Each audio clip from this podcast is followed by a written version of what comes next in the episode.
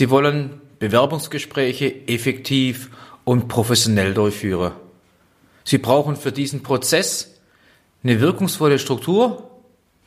Sie sind daran interessiert, die Fehlbesetzungsquote deutlich zu reduzieren.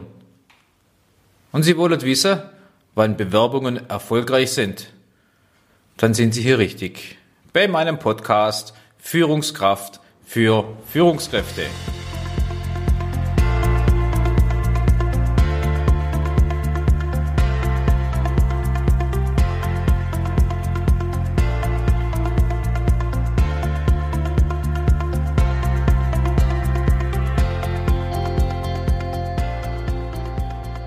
Aber zuvor empfehle ich Ihnen, wenn Sie jetzt hier gerade schon angemacht haben, den ersten Teil aus meiner Podcast-Reihe zum Ablauf eines guten Bewerbungsgespräches anzuhören. Denn dann wird's für Sie rund. Jetzt hier herzlich willkommen zum Teil 2 mit dem Titel Ablauf eines Bewerbungsgespräches. Diese Stimme, die Sie hören, gehört zu mir mein Name ist Stefan Schulig. Ich bin Führungskräftetrainer und Führungscoach. Sowohl in meinen offenen als auch in meinen firmeninternen Seminaren, hauptsächlich für KMUs, dort wo was produziert, wo was hergestellt wird. Maschinenbau, Anlagebau, Fahrzeugbau, metallverarbeitendes Gewerbe, Elektronik, auch bei manchen Dienstleistungsunternehmen, die Mind produzieren und mit ihrem Dienstleistungscharakter anderen helfen, ja, weiterzukommen. Naja, und mit meiner zertifizierten Bildungseinrichtung gebe ich meine fast 30-jährige Führungserfahrung an alle weiter, die Lust auf Führen haben, Lust auf Mitarbeiterführung bekommen wollen oder ihre Führungskompetenz ausbauen möchten. Im Teil 1 haben wir also schon damit angefangen. Hier hatte ich die ersten fünf Punkte, die ersten fünf Phasen aufgezeigt. Sie haben gelernt, warum Small Talk, wenn man richtig macht, gar nicht so small ist, der sogar wertvoll sein kann. Sie wissen um die Art der Fragestellung, um die Fach- und oder die Führungskompetenz eines Bewerbers zu erkennen. Sie wissen, wie wichtig es ist, die Kombination vom schriftlichen Lebenslauf, den Sie hoffentlich vorher gelesen haben und auch vor sich liegen haben, mit dem vom Bewerber selbst vorgetragenen mündlichen Lebenslauf. Was das bedeutet, wie Sie das kombinieren und genau zuhören können. Und Sie fragen nicht nur nach den Erfolgen oder Misserfolgen, die Klassiker kennen wir alle, sondern auch ein bisschen hinters, ja, dahinter zu schauen, so möchte ich sagen damit man es richtig einschätzen kann, welchen Gehalt hat denn die Antwort des Bewerbers bei diesen Fragen nach Erfolg oder Misserfolg. So, und jetzt kommen Sie die Phasen 6 bis 8. Hier sind sie. Bei Nummer 6 geht es als Überschrift um den Punkt Karriereverlauf in Verbindung mit Wechselgründen. Tja, das sind natürlich heikle Themen. Was schreibe ich denn da rein als Bewerber, wenn man sich mal in die Lage des anderen reinversetzt? Kann es wirklich auch ordentlich und ehrlich begründen? Ja, selbstverständlich frage ich es und ich gucke mir das dann schon an. Ist es nachvollziehbar? Ist es zu allgemein? Ist es eine Aussage, die man öfters hört, die man immer mal wieder zu hören bekommt, sodass jemand nichts von sich preisgeben muss? Es ist eine heikle Geschichte, aber es macht schon Sinn, zu sehen in der Entstehung, wie denn so seine Positionswechsel waren oder seine Arbeitgeberwechsel. Ich will nicht verhehlen, ich persönlich habe auch dort eine Grundhaltung, auch wenn es im Lebenslauf steht, oftmals heißt es auch von den Personalern, viel gewechselt ist nichts. Ne? So wer viel wechselt, hat nachher nur noch Kleingeld. Hm, man muss das unterscheiden. Ja, man kann das an solchen einzelnen Punkten gar nicht hundertprozentig festmachen. Auch in der heutigen Zeit, wenn wir die anderen Generationen betrachten, Generation Y, Z und wie sie auch alle heißen mögen, das ist anders wie die Babyboomer, wo ich noch gerade dazugehöre. Also man muss da schon differenzieren, das will ich damit sagen. Und trotzdem macht es Sinn zu sehen, wenn einer von der einen Position zur anderen gewechselt ist, von einer Firma zur anderen, was er bedeuten könnte. Und das passt in gewissem Maße. Auch in die Reaktion, wie er argumentiert. Ich mach vielleicht ein einfaches Beispiel, dass wir nicht bloß Allgemeinaussagen haben hier. Wenn eine Führungskraft einen Job haben möchte, den wir ausgeschrieben haben als Führungskraft, und er hat alle zwei Jahre gewechselt, Zwei Jahre ist jetzt keine schlechte Zeit, auch kein schlechter Rahmen. Aber ich stelle mir dann die Frage, wenn er alle zwei Jahre so drei, vier Firmen hinter sich gebracht hat und ich suche ihn als Führungskraft, mache ich doch ein etwas dickeres Fragezeichen, ob der der Richtige ist. Denn meine Überzeugung ist, wer gute Führung an den Tag legt, der braucht mindestens so zwölf, manchmal sogar 24 Monate, um überhaupt anzukommen. Und wenn er da schon wieder quasi weg ist, ist die Wahrscheinlichkeit seiner persönlichen Führungskompetenz und seiner eigenen Erfolge zumindest mal in Frage zu stellen. Also ansonsten, manche Menschen sind ja wirklich auch äh, grundehrlich und sagen, sie sind mit dem Chef nicht klarkommen, sie sind mit einem Mitarbeiterkollegen nicht klarkommen, sie wollen jetzt auch weitere Entwicklungen an den Tag legen, sie wollen wirklich die nächste Herausforderung, weil es langweilig worden ist und weil sie das schon zehn Jahre machen und wollen noch was anderes sehen. Die anderen wollen eine Heimat finden, die nächste äh, haben Angst, dass der Arbeitsplatz verloren geht, Krise, sie wollen in eine äh, neue Firma, wo sie sicher sind. Und da gibt es ja so viele bunte Blumensträuße und das kann man gar nicht alles aufnehmen. Und man weiß es nicht wirklich, sagt er Wahrheit oder nicht. Aber man merkt schon im Gesamtkontext, wie er es argumentiert. Deshalb ist dieser Punkt Karriereverlauf, Wechselgründe auch sehr wichtig. So, dann kommen wir zum nächsten Punkt. Von den vielen Punkten, die wir schon gehört haben, ist das mein Lieblingspunkt. Und der ist überschrieben von mir mit der Aussage, der Bewerber als Mensch. Das ist so wichtig. Ich komme gleich mit dieser besonderen Aussage, die da heißt, Menschen werden wegen ihrer Fachkompetenz eingestellt und wegen ihrer Persönlichkeit entlassen. In dem Satz steckt so viel Wahres drin und auch Problematisches. Da gucken wir nach dem CV. Wir gucken genau, was der an Erfahrung mitgebracht hat. Die Fähigkeiten, Fertigkeiten haben wir drauf. Wunderbar aber vergessen, dass der Mensch auch Mensch ist. Und wer das Thema Verhaltensanalyse kennt und weiß, wie Menschen unterschiedlich ticken, unterschiedliche Grundbedürfnisse haben, unterschiedlich kommunizieren, dann glaube ich, dass hier viel zu wenig Wert gelegt wird im Bewerbungsgespräch auf den Mensch, wir müssen vorher unsere Hausaufgaben machen. Wir brauchen ein klares Jobprofil. Was brauchen wir nicht bloß fachlich, sondern was brauchen wir auch vom Job her, vom Mensch, vom Typ her. Und passt das Mitarbeiterprofil mit dem Jobprofil einigermaßen überein? Lass uns doch Gedanken machen. Und jetzt gucken wir uns den Mensch an. Wie tickt er denn? Da gehen wir bitte auch weg von den klassischen Standardfragen, die Sie alle schon ab der neunten Klasse lernen, wie man das macht. Was sind Ihre Stärken? Was sind Ihre Schwächen? Ich beginne dort schon einen dicken Hals zu bekommen bei der Fragestellung als solche.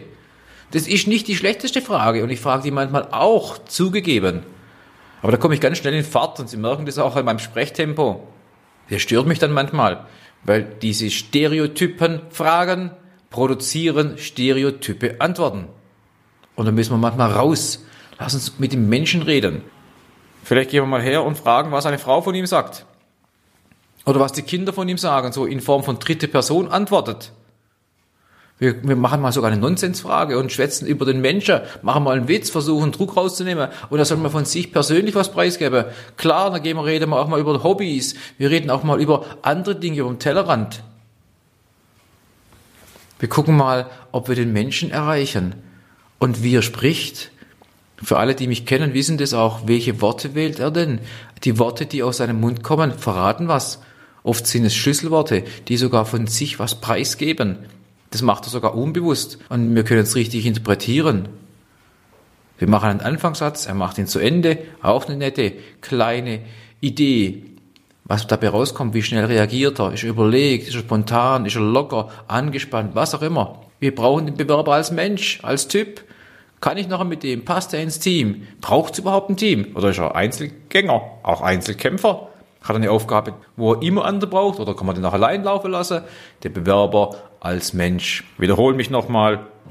Es ist entscheidend, Menschen werden aufgrund ihrer Fachkompetenz eingestellt und aufgrund ihrer Persönlichkeit entlassen. Und es ist nicht bloß im Fachbereich auf der untersten Ebene. Das geht hoch bis in die obersten Etagen, sogar auf erster Führungsebene, auf GF-Ebene. Solche Dinge passieren. Also Bewerber als Mensch. Ich würde es wichtiger einschätzen, als wie es auch in vielen Firmen, wo ich es mitbekomme, praktiziert wird. Schieben Sie das höher. Denn irgendwann, wenn man mit dem Menschen nicht mehr kann, ist egal, was er fachlich drauf hat. Man will mit ihm nehmen. Man will ihn loshaben. Oder er vielleicht selber auch. Wir kommen zum letzten Punkt. Der heißt Gesprächsabschluss. Hier fasse ich alles rein, was ich in 1 bis 7 nicht reinpacken konnte. Beim Gesprächsabschluss geht es im Wesentlichen ums Formale. Es geht darum, dass äh, wir testen mal schnell, haben wir alles abgestimmt? Ist die Kündigungsfrist klar? Reden wir übers Gehalt, über die Probezeit? Wann ist der früheste Beginn? Wie heißt die Tätigkeit konkret? An welchem Standort ist es? Da gibt es nur eine oder mehrere und so weiter. Es könnte auch sein, ich äh, gebe dem Bewerber die Gelegenheit, ein Background bei uns aufzuzeigen. Es ist ein großer Unterschied, ob ich eine Stelle als Ersatz besetzt haben möchte. Austausch. Es kommt einer, es geht einer. Oder ob ich eine neue Stelle kreiere. Oder ob ich die Ersatzbeschaffung aufgrund von Alter, Rente besetze ob ich noch jemand habe, der Intention hat, mich einzuarbeiten und dann ja schon Rente geht, oder ob einer weggegangen wird oder weggegangen wurde und nicht mehr da ist. Das hat was mit der Einarbeitung noch was zu tun. Vielleicht ergebe ich das auch noch mit auf den Weg. Ja, und wenn es nicht eh im Laufe des Gesprächs schon stattgefunden hat, ist jetzt spätestens jetzt die Gelegenheit, nochmal einen Moment Werbung fürs eigene Unternehmen zu machen. Und ich kann dir noch, nur noch mal sagen, die Marktsituation, auch für junge Leute insbesondere, wird nicht wirklich schlechter. Auch wenn hier und da mal die Krise durchblitzt und so manche Rezessionsgedanken pro Quartal kundgetan werden. Aber junge Leute im Rahmen der Gesetz der großen Zahl, Babyboomer gehen irgendwann mal in Rente, das ist noch, geht nicht mehr gar nicht mehr ganz so lang hin. Und die jungen Leute müssen diese Jobs rein, aber es wird manpowermäßig nicht reichen. Also müssen wir, und das wollte ich damit sagen, Werbung machen für unser eigenes Unternehmen. Was zeichnet unser Unternehmen aus? Was zeichnet unsere Abteilung aus? Was zeichnet mich auch als Vorgesetzter aus, wenn ich derjenige bin? Was ist denn das Ziel der Stelle konkret? Vielleicht bin ich sogar so gut vorbereitet, als Arbeitgebervertreter oder auch selber Arbeitgeber zu sein, indem ich sage, hey, was erwarte ich von dieser Stelle, von diesem Menschen in den ersten 100 Tagen? Wenn ich das schon zum Bewerbungsgespräch parat habe, war der wird denken, das ist kein schlechter Lader, vorbereitet, hat einen Plan, hat ein Ziel. Und wenn es auch noch vielleicht die Gelegenheit da ist, wie sieht denn bei uns ein Einarbeitungsplan aus? Ja, komm und schaff mal, leg mal los. Und wenn du was brauchst, fragst, oder haben wir was Professionelles? Werbung fürs eigene Unternehmen. Hier gilt, übertreiben wir es nicht. Bitte im richtigen Licht. Ja, hier ist die Gelegenheit, hatte ja vorher schon gesagt, Thema Gesprächsabschluss, packe ich alles rein, was vielleicht wichtig wäre. Zusatzleistungen. Gibt es eine Kantine? Gibt es eine Förderung fürs Essen? Ist eine Möglichkeit, ins Fitnesscenter zu gehen? Jobrad, Obsttag, Sommerfest, vielleicht auch noch das Finanzielle mit einem Tankgutschein und was sonst noch an freiwilligen sozialen Leistungen gemacht wird. Weihnachtsgeld, Urlaubsgeld, wie es auch im heißen mag. Das ist ja von Firma zu Firma unterschiedlich auch in dieser Phase gegen Ende nochmal, wenn es im Laufe des Gesprächs nicht stattgefunden hat, jetzt ist die Gelegenheit spätestens, Fragen des Bewerbers an uns zuzulassen. Rollentausch. Hat er was mitgebracht? Welche Fragen hat er? Was für Fragen? Sind es allgemeine Fragen? Ist nur vielleicht die berühmte Gehaltsfrage, die Kündigungsfrist, die wir vorher auch gefragt haben? Was sind seine Interessen? Was will er loswerden? Will er wissen, wie der Arbeitsplatz aussieht? Ob man verschiedene Rückzugsgebiete hat? Welche Hilfsmittel man hat, um seine Arbeit zu machen? An welchen Maschinen man arbeiten muss? Welche Sachen man vielleicht entwickeln muss? Und, und, und. Fragen des Bewerbers. An den Fragen des Bewerbers erkennen wir auch ein Stück weit die Qualität des Bewerbers. Gegen Ende auch diese wichtige Frage, manchmal ist es erforderlich, je nach Größe der Firma und je nach Anreise des Bewerbers gab es Auslage vom Bewerber, will er Bewerbungskosten geltend machen, ich muss es vielleicht auch als Personaler oder als Führungskraft fragen. Bis hin zu der Frage nach nächste Schritte. Wie geht's denn weiter? Gibt's ein Zweitgespräch? Gibt's noch ein Interview? Gibt's noch, dass vielleicht ein Chef noch dazukommt oder das Ganze vertagt wird? Wie auch immer. Keine Ahnung, ist sehr individuell und trotzdem sollte es vereinbart werden. Gibt's nächste Schritte? Kann auch sein, Sie, wie es weitergeht, geben wir Ihnen nächste Woche Bescheid oder wir haben Redaktionsschluss, bis Ende des Monats kann man sich bewerben und dann gehen wir in die Auswahl bitte einfach den Bewerbern ein Stück weit Klarheit geben, Sicherheit. Man kann auf Feedback hoffen, egal mal ob positiv oder negativ. So, Gesprächsabschluss, das waren sie, diese acht Phasen eines professionellen Bewerbungsgesprächs. Ich denke, damit können Sie beim nächsten geplanten Termin für ein Bewerbungsgespräch mal starten, ausprobieren, ob Sie das so hinbekommen. Es sieht ja genau genommen gar nicht so schwer aus. Außerdem sind wir nicht in der Schule. Wenn was fehlt, wenn man etwas anders gemacht hat als wie vorgesehen, gibt es da keine schlechte Note, sondern what shells. Oh, wichtig. Außerdem, wo ist das Problem? Der Bewerber kennt ja meine acht Phasen gar nicht wirklich. Das heißt, er weiß gar nicht, fehlt was, haben wir es anders gemacht, haben wir die Reihenfolge geändert. Wo ist das Problem? Ja, also, acht nette Phasen, Schauen Sie sich mal durch, vielleicht notieren Sie sich nochmal, wenn Sie Lust haben, gehen Sie nochmal durch. Sie finden auch das Ganze textlich auf der Homepage, wenn Sie wollen, und nicht bloß auf Audio. Dann äh, sollten Sie sich auf schulig-management.de umschauen. Da finden Sie auch manche Dinge in Langform oder auch in Kurzform und die wichtigsten Highlights finden Sie dort auch noch. Ich habe zum Schluss noch ein paar generelle Bewerbungstipps.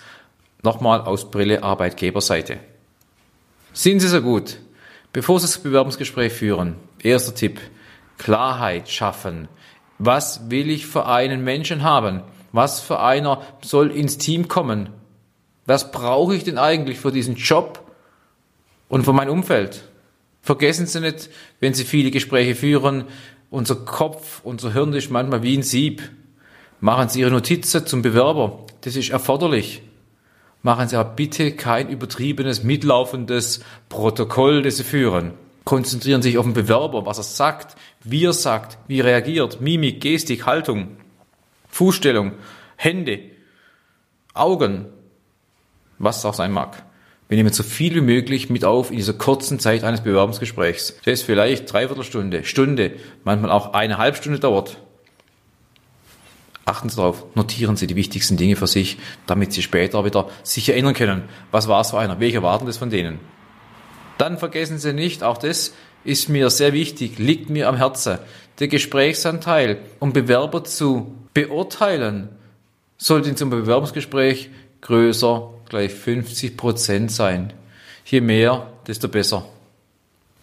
Gerade fällt mir noch ein, ist mir auch passiert vor einiger Zeit. Jetzt kam der und hat angefangen zum Arbeiten, mit ihm alles geregelt. Ich habe vergessen, die Frage zu stellen, hat er denn einen Führerschein? Und er bräuchte einen.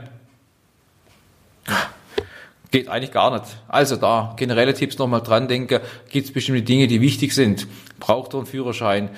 Ja, die Fragen, ob man das Thema nach Schwangerschaft fragen darf, weiß ich, ist ein Klassiker. Ich denke, das machen wir im nächsten Mal ja, wenn wir da uns unterhalten über gute Fragen im Bewerbungsgespräch.